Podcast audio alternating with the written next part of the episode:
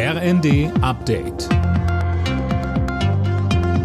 Stündlich neu. Auf den Punkt informiert.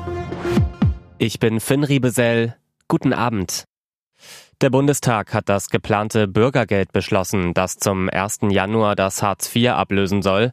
Allerdings muss das Gesetz noch durch den Bundesrat. Und da hat die Union Widerstand angekündigt. Unionsfraktionsvize Hermann Gröhe sieht die Schuld dafür bei den Ampelparteien. Sie preisen sich für die angeblich größte Sozialstaatsreform. Aber sie wischen weg die Kritik des Deutschen Städte- und Gemeindebundes, die Kritik des Deutschen Städtetages, die Kritik des Landkreistages.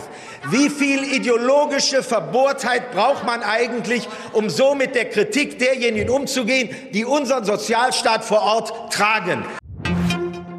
Kindergelderhöhung, weitere Entlastungen für Steuerzahler, eine Erhöhung des Wohngelds. Auch diese Vorhaben haben es durch den Bundestag geschafft. Jetzt muss sich noch der Bundesrat damit beschäftigen. Mario Götze wird bei der anstehenden Fußball-WM dabei sein. Er ist einer von 26 Spielern, die Bundestrainer Hansi Flick mit nach Katar nimmt und kehrt somit nach fünf Jahren wieder in den DFB-Kader zurück.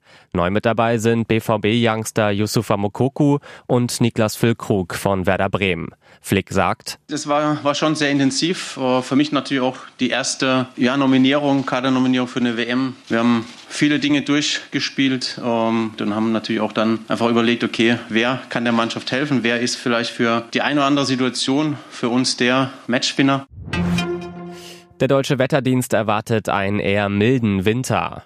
Das zeigen die aktuellen Modellrechnungen für Dezember, Januar und Februar. Danach sind keine Minusgrade zu erwarten. Im Schnitt gehen die Meteorologen von 2 Grad plus aus.